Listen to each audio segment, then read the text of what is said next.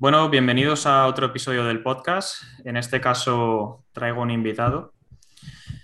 Eh, he traído a David y bueno, David eh, está especializado en el tema de e-commerce, pero bueno, eh, ahora, ahora os lo comentará un poco, un poco mejor él. Antes que nada, pues nada, un placer por, venir a mi podcast para, hablar un poco de, emprendimiento y un poco de, de, qué es lo que haces, ¿no? Para que lo conozca la gente. Y, nada, me gustaría pues que, te presentes un poco eh, para, que, para que sepan un poco y te tengan un poco base ¿no? de, quién eres. Hola, muy buenas. Eh, soy David. En primer lugar, pues nada, agradecerte a ti, Jaime, eh, expandir ¿no? un poco lo que es el, mundo de, los emprendedores y, y, todo lo que sea aportar nuestro granito de arena, pues, pues ahí estaremos. Yo soy David, soy de Barcelona, un pueblecito muy cercano que se llama Granollers. Y básicamente a lo que nos dedicamos y en lo que somos expertos es en e-commerce y en, en dropshipping. Es como empezamos nosotros, ¿no? Em, sí que es cierto que tengo muchos otros proyectos, incluso ideas que aún, que aún no, hemos lanzado, Pero, pero bueno, ahora, ahora pues entramos más en detalle y te comento. Vale. Eh, bueno, antes de nada, siempre me gusta saber eh, un poco cómo, comenzó todo, ¿no? Es decir, qué estabas haciendo y en qué punto de tu vida dijiste, hostia, venga, voy a probar con esto, que me ha llamado la atención o me ha molado. Eh, saber un poco eso, me da curiosidad. Yo creo que es interesante. Esa es una pregunta que, realmente me, me, encanta porque, porque yo empecé esto, empecé a emprender en sí por mi pasión, ¿no? que, era el, baile deportivo. Ajá. Que sí, bueno, mucha gente no lo conocerá, pero aprovecharé también la ocasión para darlo a conocer. El baile deportivo es, un es baile de salón, básicamente en pareja, pero es, el baile, digamos, federado, ¿no? el que sale en la televisión, que hacen competiciones, campeonatos. Y yo empecé a bailar con seis añitos, he bailado toda mi vida, eh, a partir de los diez años ya me dediqué profesionalmente a ello y bueno, pues llegamos a, ser campeones de España en varias ocasiones, eh, a competir en campeonatos de Europa, campeonatos del mundo. Fuimos top, top 20 del mundo. Y, bueno, llega, llega, un punto ¿no? en mi vida en el, que, en el que tengo que entrar a la universidad y tengo que elegir, ¿no? No, no, no puedo llevarlo todo para adelante. Nosotros entrenábamos ocho horas diarias y claro, viajando cada semana de aquí para allá, por todo el mundo, países. Y, en ese momento, ¿no? En el que me tengo que poner, que entrar en la universidad, es como que mi vida da, un giro de 360 grados, me tengo que poner a trabajar, a entrar al mundo laboral y empiezo a echar de menos la vida que yo tenía, que era dedicarme a lo que, a lo que yo amaba, ¿no? Que era bailar. Que bueno, no me dedicaba a nivel de ganar un dinero, porque pues para ese entonces lo pagaban mis padres, pero, pero yo era feliz, no necesitaba nada más. Y entonces es en ese momento en el que yo digo, ostras, yo, yo no, quiero, no quiero vivir así, no quiero esta jornada, ¿no? Que, cuando empezaste a trabajar, un poco. Sí, cuando empecé a trabajar hace cinco o seis años, más o menos, es cuando mi cabeza hace un cambio de chip y en ese momento pues ya empecé mis primeros proyectos. Mis primeros proyectos que fueron eh, fiestas universitarias dentro de la universidad. Hostia. Sí, gracioso, pero, pero, pero sí. Y luego también empecé mi primer proyecto hace cuatro años de e-commerce que, no, que no funcionó, que eran fundas móviles. Que, no, que finalmente no, no llegó a ver la luz como tal. Y así es como, como yo empecé. Eh, por, querer tener la vida ¿no? que, me llenaba. Y estoy súper contento de poder haber empezado en el e-commerce y, en el mundo del dropshipping, porque, Jorín, gracias a, ello, pues ahora tengo una vida en la que, en la que soy feliz al 100%. Eso para mí siempre es lo más importante y lo que muchas veces se, se oculta o se deja de lado, ¿no? El, el que se enfoca más el tema del dinero, del, e, bueno, del éxito al dinero y, a los lujos y tal. Y eso es más una imagen eh, frente a otros. Pero la imagen de, joder, soy feliz, soy muy feliz con la vida que llevo, es que pocas veces, pocas veces se vende o se intenta enfocar de esa forma, ¿no? como si fuese menos atractiva, ¿no? De alguna forma, como si la felicidad también se, englobase en, esos lujos, ¿no? Pero joder, está, está muy bien, ¿no? O sea, que, casi te lo encontraste de por medio, ¿no? El tema del e-commerce y, y, dropshipping. Y fue finalmente lo que, lo que te empezó a funcionar bien, ¿no? Porque claro, eh, eso no, no, pasó de la noche a la mañana, ¿no? Cuando tú empezaste con eso. No, no, yo empecé con, unos compañeros que eran Alejandro y Jan, que les envío un saludo si, si escuchan el podcast, pero empecé con ellos. Eh, yo ya conocía el dropshipping como tal desde hace años, pero no era un modelo que a mí me llamara la atención. O yo pensaba lo típico, ¿no?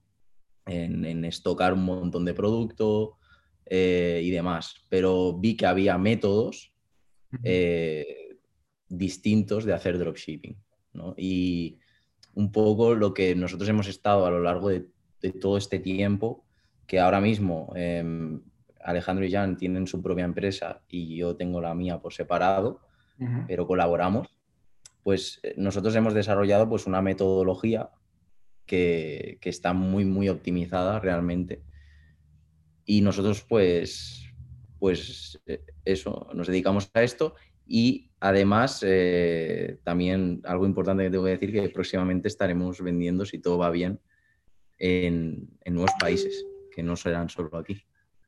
Claro, porque al final tú, bueno, en todo negocio tienes primero que establecerte eh, en, un, en un nicho, o sea, en un sitio concreto, ¿no? Es decir, si tú empiezas vendiendo en España, no es que empieces vendiendo en España, la semana siguiente empiezas vendiendo en otro sitio bueno, a veces también va un poco por, por qué sitio se vende más o por qué sitio funciona mejor, pero vamos, obviamente si tienes que enviar el producto y todo y tienes stock, que no lo sé, y eso también te, lo quería preguntar, un poco cómo lo tenéis todo sistematizado, ¿no? Para el tema de envíos, eh, si tenéis un proveedor en España, eh, porque todo eso, ¿cómo, cómo, lo hacéis? ¿Cómo lo tenéis organizado todo eso? Nosotros trabajamos em, directamente con China, realmente. Entonces, eh, nuestro stock está allí.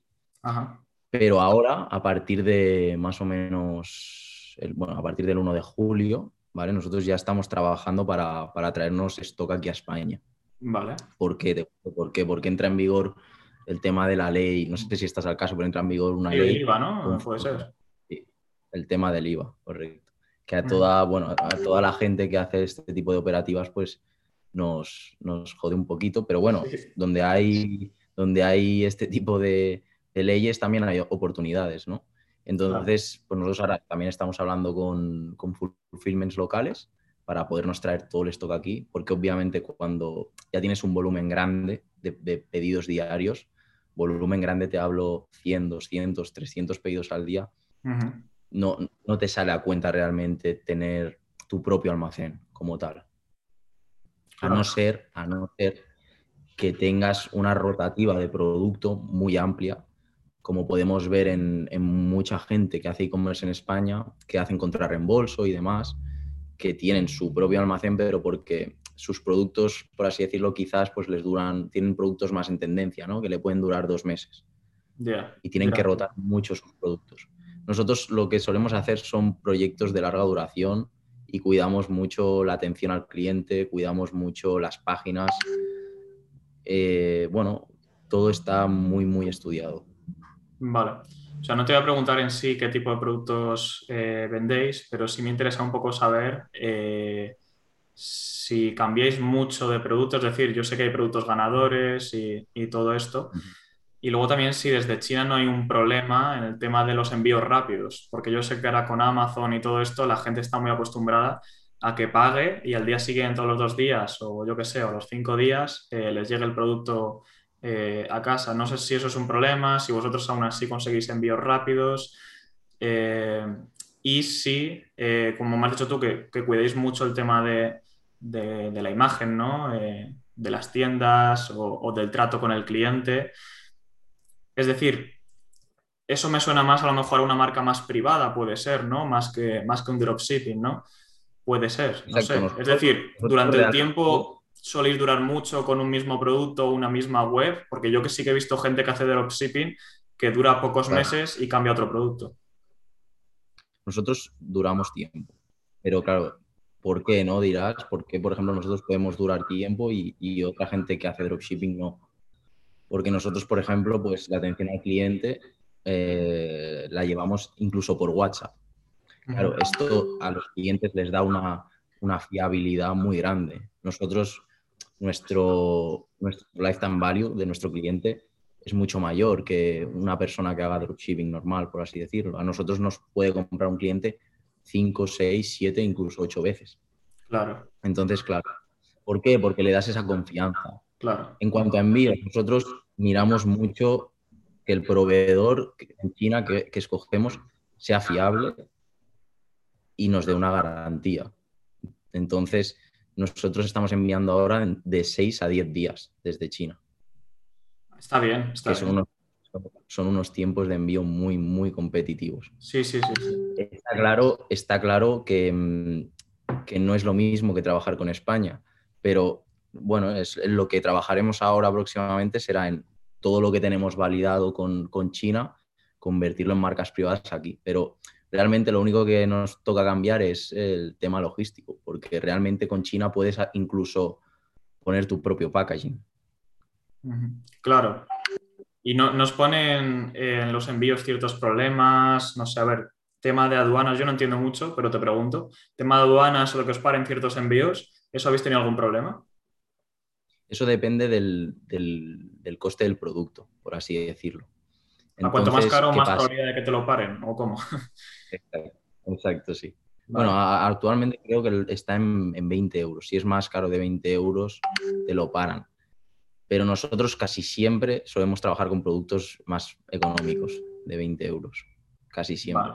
Estuvimos trabajando con un producto que era más caro, pero tampoco tuvimos problemas. Solamente nos pararon, tuvimos un problema con un, cliente que lo pararon, pero bueno, hicimos nosotros el abono de, se tiene que hacer el abono de automáticamente te lo dejan pasar. Tampoco es un problema. Vale. Otra duda, tío, que tenía y me parece interesante saber, es que yo sí que he visto gente mm. que, vende mucho, ¿vale? Pero sí que ha llegado a tener un problema porque el proveedor no tiene más stock, ¿sabes? O sea, vosotros os aseguráis mucho de que el proveedor siempre tenga stock suficiente como para, yo qué sé, aunque vendáis o tripliquéis eh, los márgenes. A ver, nos, nos aseguramos pero uno de los handicaps que, se tiene con China es que nunca, tú no estás allí presente, no, puedes saber al 100% quién hay detrás del teléfono. Claro. Entonces, claro, eh, sí que nos ha pasado que nos hemos quedado sin stock de algún producto y hemos generado ventas. Entonces, ¿qué hemos hecho? Reembolso. Ahí te pillas las manos, Es la parte negativa. Pero por lo general no hemos tenido no hemos tenido casi nunca problemas. Pero claro, ahí detrás está el trabajo de buscar un buen proveedor, de analizar, de, tener una previsión de lo que vas a vender, de lo que vas a invertir en publicidad, de cómo lo vas a hacer, que es, en lo que nos enfocamos más nosotros. Joder, qué interesante, tío. Es que parece que no, pero hay, bueno, como en todo, en todo, en todo negocio, ¿no? siempre hay muchos puntos que la gente no ve o que no piensa o, muchos problemas que suelen salir, ¿no? Y, a mí siempre me da curiosidad el hecho de, decir, hostia, ¿cómo, ¿cómo solucionan esto o cómo afrontan esto o cómo lo gestionan, tío? Y, me mola, me mola saber eso también. Vale, pues hablando un poco más tema, tema emocional, eh, ¿cuál ha sido tu momento más duro o difícil, tío, emprendiendo? Más duro o difícil. Bueno, em, los tres, cuatro primeros proyectos que monté, ver que, inviertes mm, todo tu dinero que has, ahorrado trabajando, ¿no? que, te quitas de, muchas cosas para, para meterlo todo y, ves como, como, no tiran adelante, como no ven la luz, como no encajan y te frustras y yo me acuerdo que, mm, esto no lo he dicho antes, pero yo monté, monté una, una discoteca también. Ah, sí. Joder. Sí, me metí, en montar una discoteca también, que, fue, fue, fue, muy mal y después me tuve que, volver a poner a trabajar. Y eso psicológicamente, emocionalmente, es, duro, ¿no? Porque, ostras, al final, cuando pierdes dinero, no es que no estás perdiendo dinero en sí, estás perdiendo tiempo, porque Mm. estás perdiendo el tiempo que tú has dedicado para, para ahorrar ese dinero. Y ahí está un poco la frustración de decir, jolín, lo que me ha costado, pero tienes dos opciones, o te resignas o dices, ¿qué te hace feliz? Crear, pues sigue creando. Claro. Y, y eso, eso es en lo que eso es en lo que me tocó enfocarme, ¿no? Cuando estaba mal, decir, sigue creando, sigue teniendo ideas, ponlas en marcha y, y pásatelo bien. Estoy de acuerdo, y realmente, Estoy de acuerdo. realmente, realmente es algo que, que estoy muy orgulloso de no haberme dado por vencido y seguir ¿Pensaste, adelante. ¿Pensaste en abandonar en ese momento? ¿O se te pasó por la cabeza? No, nunca se me ha pasado por la cabeza en realidad. Y esto es algo que quizás me lo ha enseñado el baile. sí, es cierto. El mundo ¿Cómo del baile y de la competición. De algo del pasado te viene un aprendizaje, ¿no? Que luego aplicas en otra cosa, tío. Es como, no sé, la gente que piensa que alguien tiene éxito rápido, oye, a lo mejor mira los cinco años anteriores que lo que ha estado haciendo le ha dado una experiencia brutal para luego ir más rápido en el proceso de, de hacer otra cosa. Eso siempre pasa, tío. Siempre hay experiencias sí, sí, sí. pasadas que, que nos ayudan luego, tío. Y yo sí que he pensado, también, también he pasado por, por- por ese tipo de, de momentos, ¿no? De, más de frustración, ¿no? De que hay muchas veces, muchas veces que piensas que ya lo tienes, algo, o que estás consiguiendo algo, o llegando a un punto en el que, en el que vas a lograr algo, y cuando se te quita toda esa ilusión porque ves que, que no es posible, por lo que sea, o, o pierdes dinero, que eso a todos nos ha pasado, pues es duro, ¿no? Porque dices, lo sientes como que es volver a empezar, pero realmente siempre sacas experiencias de, de esos fallos y de ese dinero perdido. Es más bien, oye, pues ya sé que ahí no tengo que meter el dinero o que antes de meter el dinero en otra cosa, tengo que asegurarme de esto y de esto.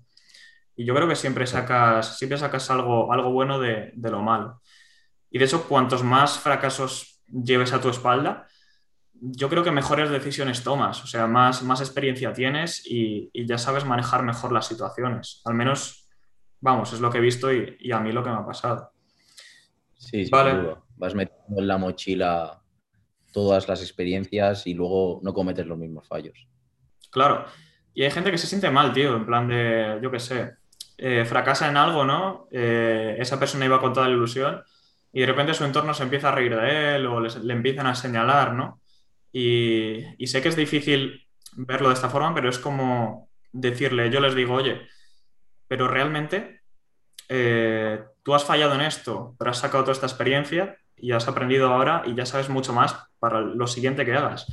¿Realmente qué valor tiene eh, esa, esa gente que se está riendo de ti por ese fracaso? O sea, ¿en qué vale esa crítica? Es que, o esas risas. Es que no valen de nada. O sea, estate No feliz porque sabes que si sigues, al final lo vas a lograr y ellos van a seguir criticando, pero a otras personas, o a lo mejor a ti también, pero vas a ver que no valen de nada las críticas que, o, la- o las risas que, que están, que están todos haciendo hacia ti, ¿no?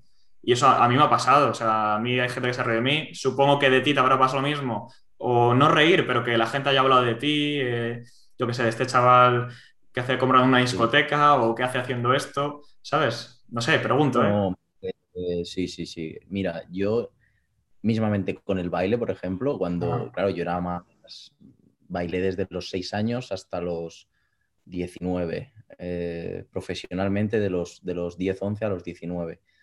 Pero claro, yo siempre pues había tenido ¿no? esos problemas de decir, bueno, lo- no es lo típico, ¿no? Lo típico es jugar a fútbol, quizás. Sí. pero, pero yo pues tiraba para adelante porque, porque me encantaba y, y- y con montando cada proyecto lo mismo, siempre pues hay lo típico, ¿no? O, o escuchas o te llega, pero al final te tiene que entrar por un oído y salirte por el otro, Claro. eh, porque si no, al final en España esto es, es, es algo muy, muy normal, ¿no? Que la gente opine sobre los demás. Ya no, no digo criticar, pero les gusta mucho opinar. Pero Sí, es, sí. es- al final esas personas lo que pasa es que intentan quizás llenar su vacío, ¿no? Opinando sobre los demás. Claro, Yo claro. Lo que quiero es cambiar la rueda. siempre viene de algo. O sea, toda crítica siempre viene de algo. Eh, viene de alguna inseguridad por dentro de esa persona. O sea, realmente yo creo que no es un ataque hacia, hacia ti o hacia mí, sino que no se sienten bien y ven que a lo mejor alguien se atreve, pues en tu caso, a bailar, que no es lo típico para, para los tíos, y a lo mejor lo hacen en forma de burla, pero como diciendo, yo no tendría los cojones de enfrentarme a eso porque sé que me criticarían y se reirían de mí y me molestaría. Y él veo que lo sigue haciendo y le da igual. siempre hay algo que les molesta a ellos dentro. Y al final, yo lo que siempre digo, si alguien te critica, ¿qué más te da si tú no quieres, ni siquiera tienes los mismos gustos que esa persona, ni quieres la misma vida que quiere esa persona? ¿En qué te influye a ti que esa persona te critique? O sea, en nada realmente tú quieres tu vida, estás haciendo las cosas que crees que son correctas y no tienes por qué ser perfecto. Te vas a equivocar como todo el mundo se equivoca. Pero bueno, tienes que equivocarte mil veces para encontrar el camino que tú quieres, no que los demás quieren que tengas. ¿Sabes? yo creo que es el, mayor problema que, tenemos o que tienen todas las personas. Yo a día de hoy ya no, pero lo tuve en su día también. Y es que nos importa demasiado lo que digan los demás. Sobre todo, sobre todo yo creo también en, la cultura española, ¿eh? porque yo que por suerte he podido viajar mucho por, el tema del baile. Y fuera de España, bueno, te encuentras también cosas negativas, obviamente, como en todos lados, pero, hostia, pero en España es que hay muchos prejuicios, muchos. Pero yo lo prefiero. ¿eh? bueno. Yo lo prefiero porque, porque cuanto más te enfrentas a algo, a esos prejuicios, más seguro de ti mismo te vuelves, porque si, los enfrentas, si no los enfrentas y te escondes y no vuelves a intentarlo o a hacer lo que quieres hacer solo por el que dirán, ahí estás jodido, porque te haces pequeño y esas críticas te están ganando y te, están, están entrando dentro de tu cabeza, que ese es el problema. Pero bueno, tío, que me he salido un poco del tema. Eh, ¿Qué dirías que es lo bueno y lo malo de, de este mundillo? O sea, desde tu experiencia, de emprender, básicamente. Lo bueno es eh, que no, no, hay fronteras. O sea, el mundo del emprendimiento es gigante, yo creo. Eh, está lleno de, cualquier cosa que se te pueda venir a la cabeza, poderla hacer realidad. Eso me parece, me parece increíble. Y que la gente al final te paga, no, te paga por, por pagar, ¿no? Te pagan por el valor que tú aportas a la sociedad. Claro. Y, eso, es, eso es realmente una pasada, porque te sientes que estás ayudando realmente a, los humanos a, tener una vida mejor en algún aspecto. Hmm. Y el aspecto pues, más negativo, pues te diría un poco los eso, las pequeñas piedras ¿no? que hay por el camino que, que, hay que superarlas, que te generan esa muchas veces tristeza porque no somos de piedra, y, cuando nos pasa algo negativo, pues te entristeces y, estás mal. Pero bueno, eh, cuando superas eso y te das cuenta que eso era una piedrita solamente, es, maravilloso. Ver cómo todos los problemas tienen una solución, sigues hacia adelante y, eso, eso es un mundo sin fronteras y todo el mundo que quiera emprender, sea cual sea el campo, porque el mundo del emprendimiento al final es que es para cualquiera, es para cualquier persona que ame, que ame algo o que tenga una idea para algo. Yo, yo le diría, y más a nuestra edad, hazlo, hazlo y, ya verás después lo que pasa. Pero lánzate, lánzate y, no te quejes, deja de quejarte y lánzate. Me gusta eso. sí, sí, completamente. Además, yo diría también que lo malo es, al principio sobre todo, eh, es un mundo un poco solitario, ¿no? O sea, muchas veces te sientes incomprendido y, como que la mayoría de personas con las que hablas esto no entiende el mensaje. Esto lo hemos hablado antes, ahora, ahora sí que a lo mejor, aún así no es tan fácil, pero ahora sí que puedes conectar más con otros emprendedores, pero joder, hace tiempo, eh, a ver, hace tiempo, te hablo hace cuatro años así, que te he comentado yo, que es cuando empecé, era un mundo más solitario porque yo no, no conocía a otras personas que, que emprendiesen y tal. Eh, no había anuncios en Instagram, como te he dicho, de oye, emprende o oye, apúntate a mi curso, tal. Entonces, para mí, yo era un chaval raro en cierto sentido porque quería crear algo sin haber pasado por la carrera de ADE o sin haber pasado por la universidad, ¿no? Entonces, claro, yo cuando hablaba con alguien, pues, pues todos me miraban pues un poco raro, ¿no? O, le notaba en su mirada como que decían, este no va a lograr nada, no sé qué me está contando, ¿no? Pero, pero bueno, tiene partes más buenas. Además, las pequeñas piedras que tú dices, yo siempre digo que hay que enamorarse de eso, tío. Hay que enamorarse de, esos pequeños baches porque si siempre nos sale bien todo, se vuelve aburrido, tío. Y no hay mayor emoción que te vaya algo mal, en cierto sentido, o que haya algún pequeño bache, y conseguir Levantar. tú mismo, y ya no solo levantarte, sino conseguir solucionar ese problema, tío. Y cuando lo consigues es Sí. como, hostia, qué bien me siento, o sea que es como que también te sientes realizado, sientes que vas progresando, que vas haciendo las cosas mejor.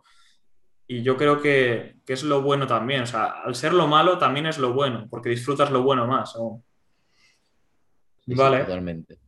pues una pregunta que, que suelo hacer es, ¿cuál fue la clave o, o qué crees que te hizo a ti crecer o tener éxito dentro de tu, de tu campo?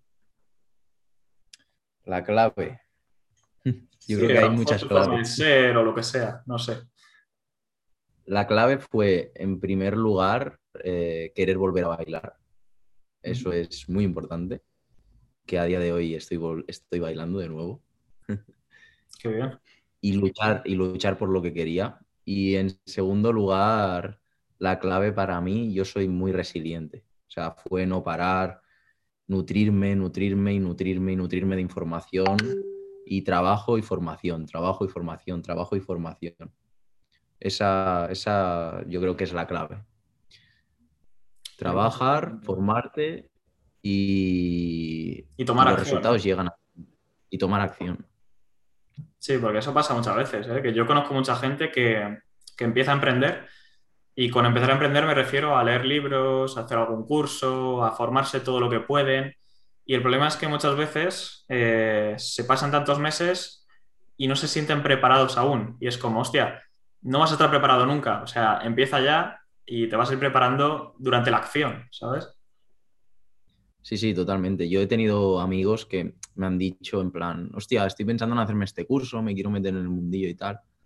Y joder, yo les he dicho claramente, mira, ¿cuánto dinero tienes disponible? X. Pues en vez de hacer el curso, in- inviértelo y, y analiza por, por tu misma capacidad cómo ha ido eso que has hecho. De ahí saca tus conclusiones y, y sigue adelante. Claro.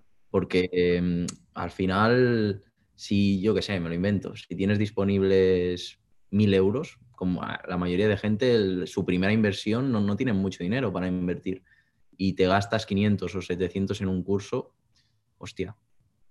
A veces es mejor coger, pegártela y poco a poco ir creciendo. Sí, descubrir cuál es tu, tu skill, ¿no? O tu habilidad. Eh, siempre hay algo que se te da mejor que al resto de emprendedores, ¿no? Y es lo que yo creo que tienes que potenciar. Eso me parece, me parece muy importante.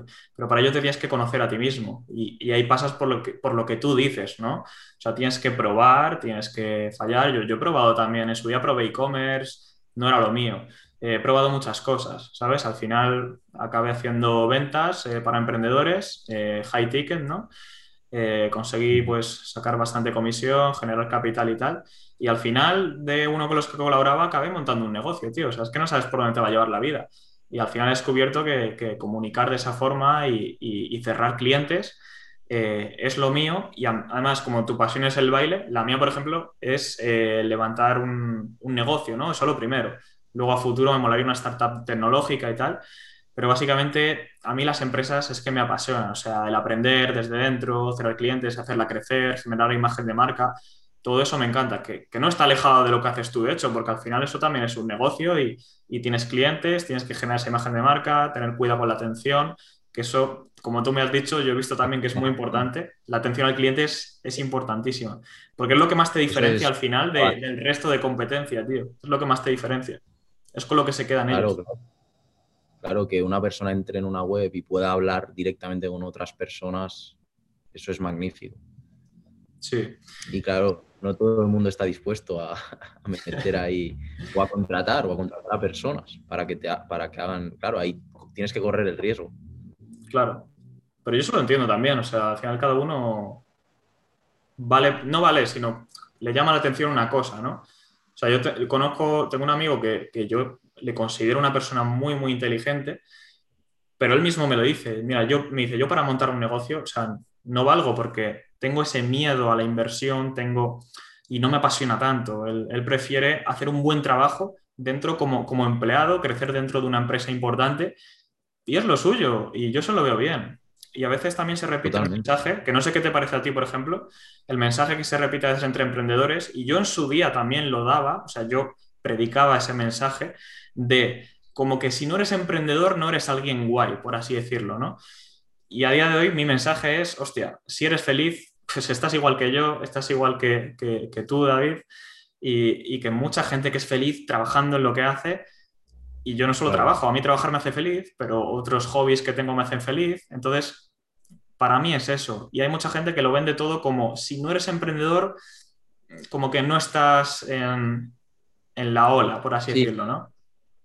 No, es, y ahora está muy de moda también, ¿no? El rollo de ser tu propio jefe, pero al final yo, yo, yo, lo digo y, se lo digo claramente a, gente que me pregunta, amigos. Eh, no todo el mundo vale para esto, al igual que no todo el mundo vale para jugar a fútbol. Yo, por ejemplo, no sirvo para jugar a fútbol o, mil historias. Entonces, al final yo creo que tienes que encontrar algo que te, que te mole, algo que, de lo que nunca tú te jubilarías, de lo que no puedes estar 70 años trabajando, inventando, haciendo y, y lo guay y conociendo a gente y creciendo. Entonces, esa es la clave. Si, si tú encuentras eso, adelante, sé feliz y, dale caña. Claro. Y no es fácil vivir de algo que te gusta. O sea, es súper jodido. Pero vale la pena, vamos, muchísimo. O sea, vale la pena mucho. Vale, vale la pena, tío. Vale. Sí, sí. Y ese es otro tema también, tío, que, que la gente como que, lo que tú has dicho, ¿no? Hay gente que no vale para ciertas cosas, tú me has dicho no vales para el fútbol y para otras cosas que tampoco. Y es el mensaje que yo doy muchas veces, porque la gente muchas veces es insegura en hacer algo, a la hora de lanzarse a, a crear algo o hacer algo, por como te he dicho, el miedo al que dirán, ¿no? Pero también eso viene de que todos tratan de parecer perfectos frente al resto. O sea, tú ves el Instagram y todos tratan de la foto perfecta, el sitio perfecto, eh, mira dónde estoy comiendo, o sea, toda la perfección. Y al final es que tenemos miedo a parecer imperfectos muchas veces. Y yo lo que digo siempre es, tío, todos damos asco en algo, o sea, todos eh, somos malos en algo, yo qué sé, yo soy malo en muchas cosas, tanto que, que, que, que, doy vergüenza en ciertas cosas de lo que hago. Pero hay cosas que se me dan bien y ya está. Y el no tener miedo a mostrar mis debilidades o mis inseguridades, es lo que también genera seguridad en mí, ¿no? Porque sé que todo el mundo eh, da asco en algo. Pero como todo el mundo trata de parecer perfecto, hay veces que tenemos la imagen como de que de los demás eh, son buenos en, la mayoría de cosas y, nos genera ese miedo, ¿no? A que nos vean como, como alguien imperfecto. Y no, joder, o sea, yo creo que, hay que mostrar más también las debilidades que tenemos porque todos las tenemos. Y cuanto más te abras en ese sentido, yo creo que más a gusto.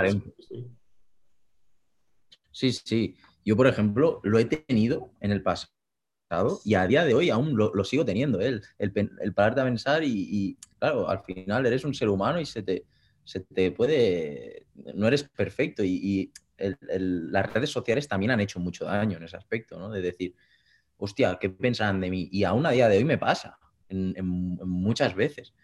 Pero ahí toca, ahí es lo que digo, ¿no? Que te toca hacer un trabajo de, coger y reflexionar y decir, hostia, no, no, no caigas en eso, ¿sabes? Sigue adelante y, ya está, y, haz tu vida. Y eso, es lo que, Eso es lo bueno, tío.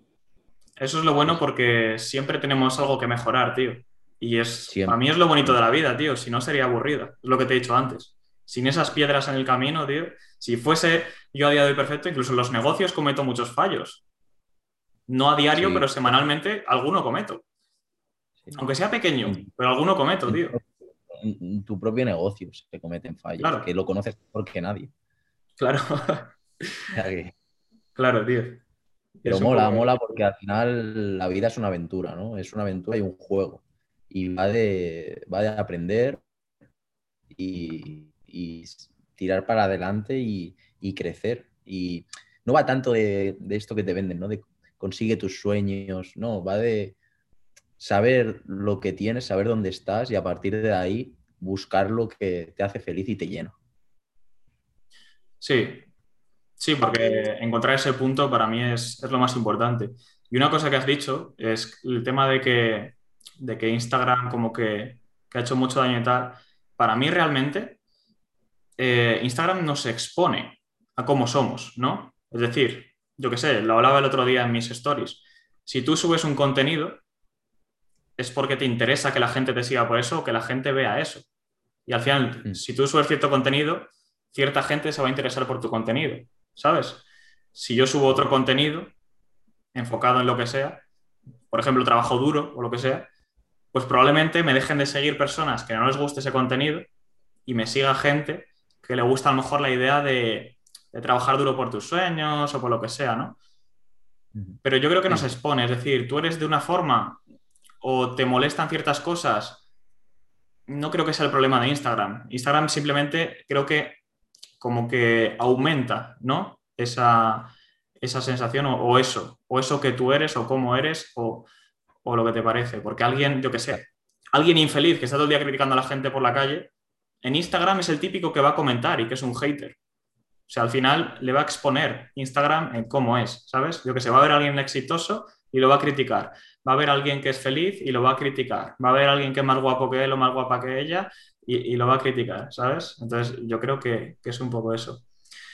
100%. Oye, tío, y ya como última pregunta para acabar, ¿dónde te ves de aquí a cinco años?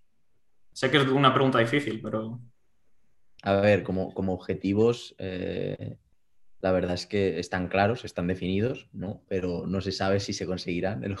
El, objetivo es conseguirlos, pero tenemos ahora en marcha varios de los proyectos que tenemos, estamos eh, transicionándolos a, a marcas privadas.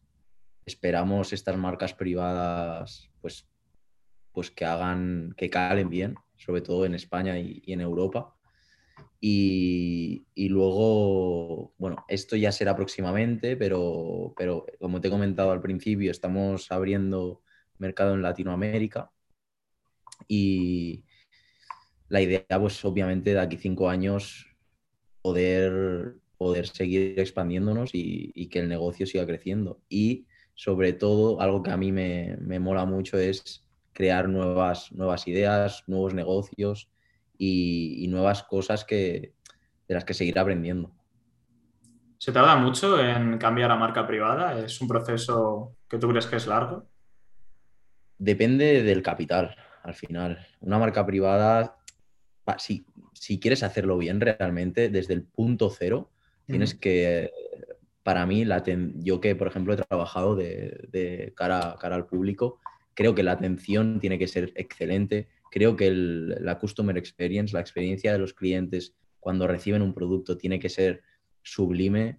Creo que el producto en sí tiene que tener unas, unas cualidades más, más avanzadas y son puntos y cabos que tienes que tener bajo control y mucho más si quieres que tu marca entre a competir en, en el mercado. Entonces yo creo que depende del capital que tengas, vas a hacerlo más rápido o vas a hacerlo más lento. Pero obviamente eso ya es trabajo del emprendedor, ¿no? Ha- Hacerlo en el menor tiempo posible y gastándote el menor capital posible. Claro. Y, y luego eh, me ha salido una pregunta más. Eh, me da curiosidad. El tema de- del baile, que me has dicho que lo sigues haciendo, eh, ¿lo quieres enfocar a, a algo profesional o simplemente lo, lo mantienes como hobby? Eh, ¿qué tienes pensado? Bueno, yo este año, o sea, yo, em- yo empecé a bailar de nuevo en plan hobby, no a nivel profesional, pero este año vuelvo al baile profesional porque, bueno, ahora mismo, pues por suerte, mi negocio me permite tener ese, tiempo extra que antes no tenía. Y mi idea a largo plazo es poder aportar mi granito de arena eh, en el baile en España, que creo que hay muchísimo trabajo por hacer en el baile en España, en, en la sociedad en sí, y, y ojalá, ojalá lo pueda llevar a cabo. ¿Y lo quieres compaginar con tema negocios? O sea, ¿te apasionan mucho también los negocios como para eh, compaginarlo con el baile? ¿O a lo mejor eh, los negocios ha sido algo que te va a permitir eh, expandir o enfocar un negocio en base al baile? No sé, quién sabe. No, no, o sea, yo quiero seguir, o sea, para mí el baile me apasiona tanto como, como lo que hago ahora. Entonces yo quiero, quiero hacerlo aparte. O sea, yo, mi idea es seguir creciendo, creando cosas y poder abrir algo, algo de negocio en cuanto a baile, me encantaría. Sí, sí. Genial, genial. Oye, me parece bien, la verdad. O sea, al final es lo que hemos hablado, tío. Enfocar en lo que te gusta, eh, trabajar por ello y mira, joder, tú te lo has currado muchísimo y ole por ti, porque la verdad que aunque a día de hoy veamos mucho en Instagram tantos resultados de tantas personas, no es fácil, o sea, no es nada fácil conseguir resultados y mucho menos vivir de ellos, o sea, no es fácil ese paso. Y luego ya hacerte millonario también es, es muy complicado, desde mi punto de vista al menos, de cómo se enfoca en Instagram. Y oye, pues enhorabuena por ti, porque además yo creo que lo tienes muy claro todo y, y además lo quieres enfocar en tu pasión, que es el baile y lo que te hace feliz. Y oye, ole por ti. Y nada, pues tío, yo creo que hay una charla muy interesante. Y, nada, muchas gracias por, por venir y, seguro que más adelante podremos, podremos grabar otro podcast y, y, hablar de algún tema en específico, porque también nos hemos ido un poco, bueno, me he ido yo por las ramas y tú me has acompañado también en ese sentido. Y, y yo creo que ha quedado una charla muy interesante. Así que nada, muchas gracias, David, tío. Ha quedado muy guay, la verdad. Eh, además, me encanta que haya, que haya gente como tú que, que, jolín, que transmiten y que aportan algo súper esencial para muchas personas que creo que realmente lo necesitan.